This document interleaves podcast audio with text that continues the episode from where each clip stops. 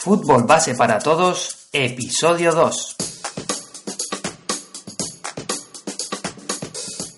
Hola, hola, bienvenidos a Fútbol Base para Todos, el programa, el podcast donde hablaremos de todos los temas relacionados con el mundo del fútbol base, desde jugadores, padres, entrenadores, preparadores físicos, entrenadores de portero, personal del club, árbitros, planificación, estructuración de entrenamientos, en fin, todo lo que engloba al mundo del fútbol base. Como siempre decimos, en el fútbol no hay una sola verdad. Y desde aquí queremos ver todas ellas y que cada uno saque sus propias conclusiones. Hoy trataremos uno de los primeros días de la temporada, o, depende cómo lo programéis, previos a una pretemporada. Las pruebas o jornadas de captación de jugadores. Pero antes, eh, recordad que en mi página web www.ejerciciosfutbol.com para todos aquellos suscriptores en el área privada tenemos cursos y clases especiales con las que podrás diseñar y planificar tus entrenamientos, tus temporadas. Tendréis documentos y ya tenéis documentos que os van a servir para la ayuda a la gestión de vuestro club o equipo y muchas otras cosas más que están por venir. Muy bien, nos adentramos en materia y el primer dilema que nos encontramos es cuándo las hacemos.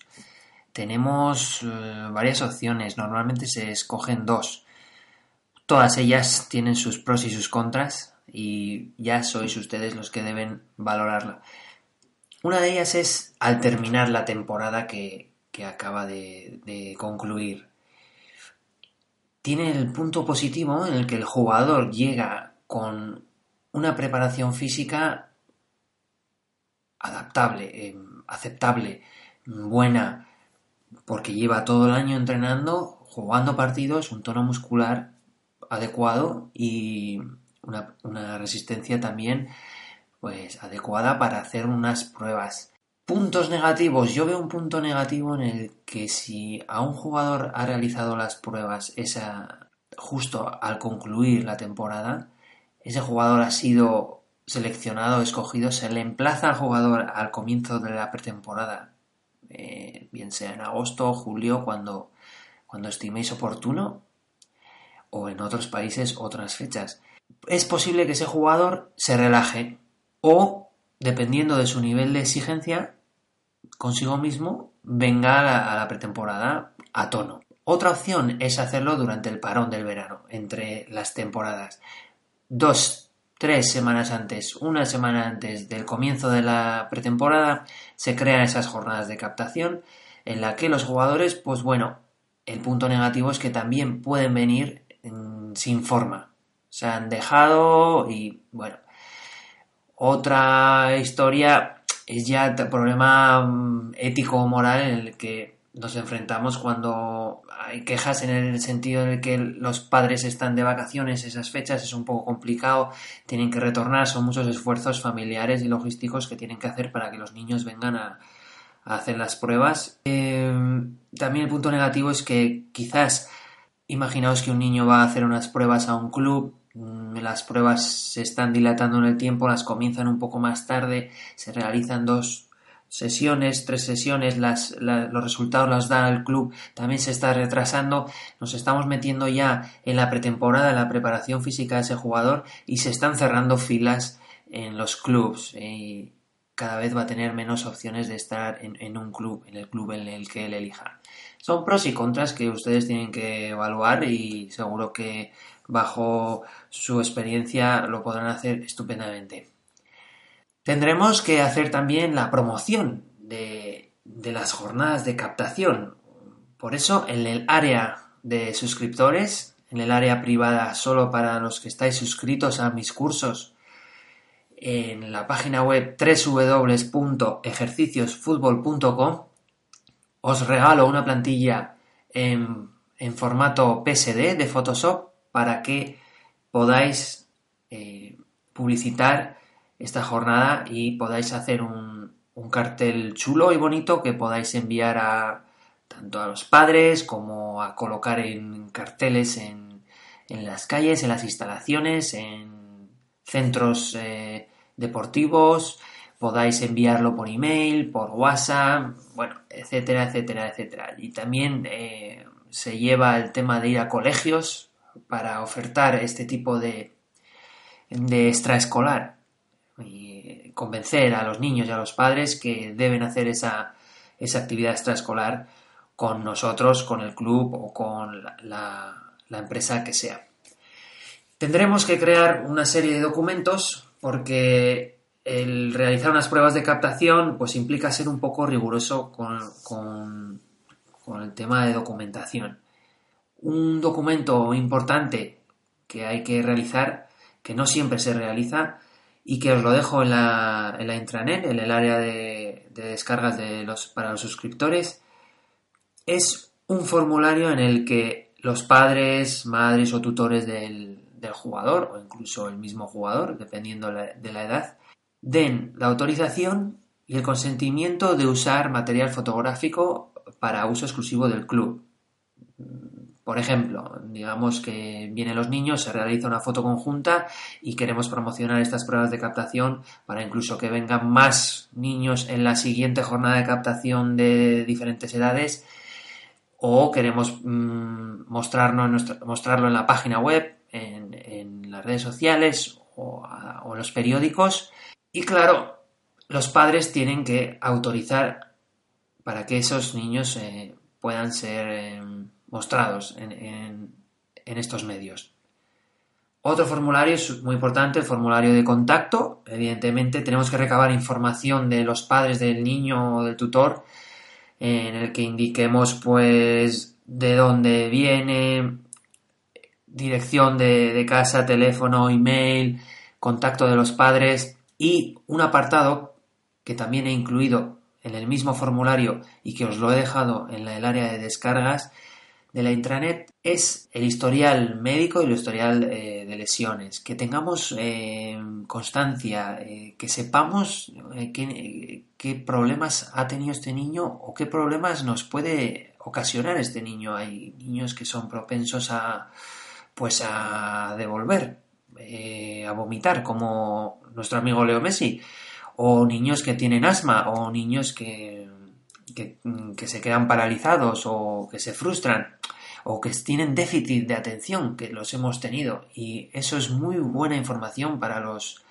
instructores porque al fin y al cabo los entrenadores somos educadores. Y otro formulario, y con este ya creo que es el último, siendo medianamente rigurosos, es un formulario en el que también os lo he dejado en la intranet, es un formulario personal de cada jugador en el que podremos apuntar todo lo que veamos dentro de las pruebas, aspectos técnicos, tácticos, físicos, psicológicos, lateralidad del jugador, cómo se comporta, un montón de cosas que esa información la necesitamos para la hora de valorar, porque luego tendremos un montón de informes y probablemente no nos acordemos ni de los nombres de los niños, porque de entrada han venido un montón de niños a, las pruebas. De igual forma, se les informará a tanto padres, madres, tutores o jugadores la fecha en la que se expondrán los resultados y los medios. Es decir, dejaremos un documento aquí en las instalaciones, lo colgaremos en Facebook, lo colgaremos en, la intranet o, en, la página web del club, os lo mandaremos por WhatsApp, por email. Tenemos que tener claro y cuanto más claro se lo dejemos, menos trabajo nos dará porque nos preguntarán mucho. Y cuando salen las pruebas, nos, lo harán incluso a la gente que se lo hayamos dicho ya, nos lo han de preguntar por privado. Con esto os digo que tenemos que evitarlo siempre con creando un documento, ¿vale? Un documento con el que mostremos clara y llanamente los horarios y podamos remitir a, cualquier persona que nos pidan una, información sobre las pruebas. Muy bien, nos adentramos en la planificación de las pruebas. Deberemos eh, informar a los niños en qué consisten las pruebas, mm, en qué consisten los ejercicios, los partidos. Mm, en mi opinión deberemos animarles y prepararles para que no se vengan abajo si fallan o pierden la pelota para que nos den su, su mejor versión. Debemos explicarle también la filosofía del club, explicarles que se van a medir las fuerzas con diferentes jugadores, niveles idiomas, nacionalidades, que debe haber respeto y que no tiene que haber ningún problema entre ellos. También indicarles que eh, a los jugadores, eh, a los entrenadores nos gustan jugadores con, valores, unos valores eh, de, sacrificio, de esfuerzo, de valores en los que vean que, se ayudan entre otros, que, son ambiciosos, que atacan, que, defienden, que son exigentes consigo mismo, que, son respetuosos, que escuchan al entrenador y que se animan entre, entre ellos, muy importante entramos en, el dilema también de realizar partidos o entrenamientos. ¿Cómo lo hacemos? ¿Qué es lo mejor? ¿Qué es lo más justo? No hay una verdad absoluta. Sí que podemos decir que en los partidos se ve al niño cómo va a reaccionar en un partido, porque al fin y al cabo eso es lo que queremos, eso es lo que queremos de un jugador. Estamos formando jugadores para que en los partidos eh, se vea su mejor versión. En los entrenamientos no hay esa misma tensión, no hay ese enfrentamiento. Esto es a, gustos, a nivel personal. Luego lo trataremos. Dilemas también de realizar un entrenamiento partido o dos días de entrenamiento partido. ¿Es justo un día? ¿Es justo dos? Lo tendremos que valorar. No hay una verdad absoluta en esto. Lo iréis viendo con la experiencia y, seréis justos para los niños y para el tiempo que ustedes disponen también para realizar estas pruebas. Muy bien, digamos que hemos decidido eh, crear la jornada de captación basada en partidos. Eh, de lo contrario, deberemos crear y diseñar sesiones de entrenamiento con ejercicios que, se, que se ajusten a la realidad, que reproduzcan todos esos aspectos que se dan en un partido si no, no sería justo y no, no tendríamos eh, un criterio mm, ajustado a la hora de decidir quién se debe quedar o no. Comenzaremos realizando, por supuesto, un calentamiento en el que los niños pues, van a adquirir ese tono muscular antes de comenzar el partido. Y bueno, si yo aconsejo que si se puede hacer un juego distendido si se dispone del tiempo para que ellos se puedan relajar y puedan interactuar entre ellos, que se conozcan un poquito a la hora de también de empezar el partido, pues siempre es, importante para bueno ver eh, luego la mejor versión de, todos ellos. Conviene, si disponéis de los recursos, que, que una persona sea la que lleve los calentamientos, o dos, sería magnífico, lo que dispongáis mientras otra persona, con todos los formularios que ha recibido, pueda confeccionar los equipos. Así, digamos, solapamos tareas y no perdemos tiempo. Podemos usar el calentamiento, nos vendría de maravilla, para ir inculcando, implementando las pautas que habitualmente hacemos en el club. Por ejemplo, eh, tipos de calentamiento, cómo lo estructuráis, cómo son las fases, tanto de jugador como de portero, porque son muy importantes las del portero. El momento que se dedica a beber agua, el momento que se dedica a los estiramientos, cómo los realizáis, mm, qué grupos musculares empezáis, cuánto tiempo, cómo lo hacéis, código de vestimenta, muy importante del club, bueno, etcétera, etcétera, etcétera. Como ya hemos cogido las demarcaciones en los formularios que, hemos mm, recabado anteriormente con los padres, eh, realizamos el calentamiento o los dos equipos intentando igualarlos eh, en cuanto a nivel, siempre y cuando los conozcamos y bueno, ajustándonos si es posible a las demarcaciones habituales para que podamos ver a ese jugador que, está confiado en su puesto y no, pues bueno, un delantero tenga que jugar de central y, nos perdamos a la, virtud que tenga ese jugador en el área. Durante los partidos, pues deberemos ir anotando en un formulario personal del jugador que os he dejado también en el área de suscripción para suscriptores de descargas en la intranet, en el que vayamos anotando todo lo que necesitemos de, ese jugador para que después podamos deliberar adecuadamente. Incluso si tenemos una foto, pues sería lo, ideal, porque así después no nos vamos a acordar de los nombres, sí que somos la gente, somos más gráfica y sería muy interesante tenerla. También os aconsejo forzar situaciones, eh, por ejemplo, eh, que una jugada en cerca del córner no ha sido córner, pero pitamos córner. Queremos ver un córner, queremos ver cómo se colocan, queremos inculcarles también cómo defendemos los córners, si tenemos tiempo, si queremos hacerlo. Faltas, que también le podemos enseñar, pedir pasos, eh, colocación de la barrera. Bueno, al final todo es una educación. Saques de banda, ver cómo reaccionan un poco los niños en, todos estos aspectos. Incluso, algo que aconsejo 100% es eh, incluir roles. Es decir, no los relojes, roles de, de juego, patrones de juego, pautas, por ejemplo, tanto a nivel individual como colectivo. Vamos a poner un ejemplo.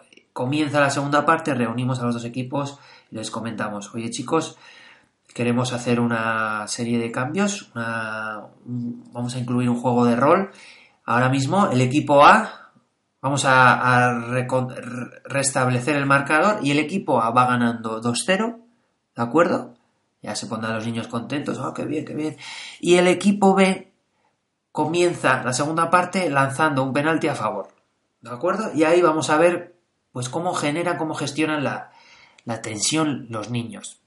También podremos crear una tanda de penaltis, porque en muchas situaciones los porteros, mm, depende del equipo que le haya tocado, depende cómo han defendido, pues pasan desapercibidos o incluso pasan muy apercibidos y, y tienen pues situaciones en las que se les está desaventajando. Una vez realizados los partidos, los entrenamientos y transcurridos los días que hayáis estimado oportuno, eh, se deberá eh, exponer la deliberación, hacer un comunicado, como siempre os decimos, un comunicado para que no tengáis que repetir las cosas mil veces y en los que se indique, en ese comunicado se indique qué niños han sido seleccionados y en qué equipos y en el mismo eh, comunicado se deberá indicar la próxima fecha de reunión, siguiente entrenamiento, siguiente encuentro o siguiente partido, eh, reunión de padres, etcétera, etcétera, etcétera. Y por supuesto, se deberá agradecer a todo el mundo el esfuerzo porque habrá padres que hayan tenido que posponer el trabajo, salir antes, venir antes de vacaciones, niños que han tenido que dejar igual extraescolares, eh, cumpleaños, bueno, mil historias, todos están aquí por algo, por una pasión, pero también influye su nivel de compromiso y eso es de agradecer. Mm, como digo siempre, nadie tiene la fórmula exacta. Os animo a que cojáis las ideas que os gusten de lo que os he estado contando y absorbáis más ideas de otros entrenadores, clubes, de sesiones que veáis en internet, sed selectivos en, la información, cuestionar toda la información que, encontréis, probadla, hacer aprendizaje por error no, o no o aprendizaje por descubrimiento, no hagáis solo aprendizaje por recomendación porque es la única manera de crecer. Y bueno, eso es todo. Mm, no me quería ir sin antes eh, dar las gracias a todos los que os habéis unido hoy a este podcast, a los que nos seguís desde el episodio 1, a todos los suscriptores de la página web www.ejerciciosfutbol.com y os animo a que si os ha gustado os suscribáis al podcast Fútbol Base para Todos y os estaré eternamente agradecido si lo compartís en las redes sociales y si nos ayudáis en los rankings de iTunes eh, valorándolo con 5 estrellas o de iBox con un me gusta nos ayudará un montón. A cambio, bueno, seguiré publicando de forma regular y periódica eh, nuevos episodios en el podcast que os, ah, que os vengan bien, que me llegue vuestro feedback, que queráis tratar, entrevistas que os, os haga, porque tengo intención de hacer entrevistas a muchas personas que me están contactando de diferentes países. Está siendo muy enriquecedor desde España hasta Sudamérica, Perú, Ecuador, Colombia, está siendo muy bonito y de todos podemos aprender algo y me encantará eh, poder hacer alguna entrevista a algunos de ustedes y el que quiera, aquí están las puertas abiertas para todos, desde entrenadores, preparadores físicos, entrenadores de porteros, eh, etcétera, etcétera, etcétera. jugadores, vamos, las puertas abiertas para todos. Muy bien, gracias de nuevo y nos escuchamos en el siguiente episodio. Adiós, adiós.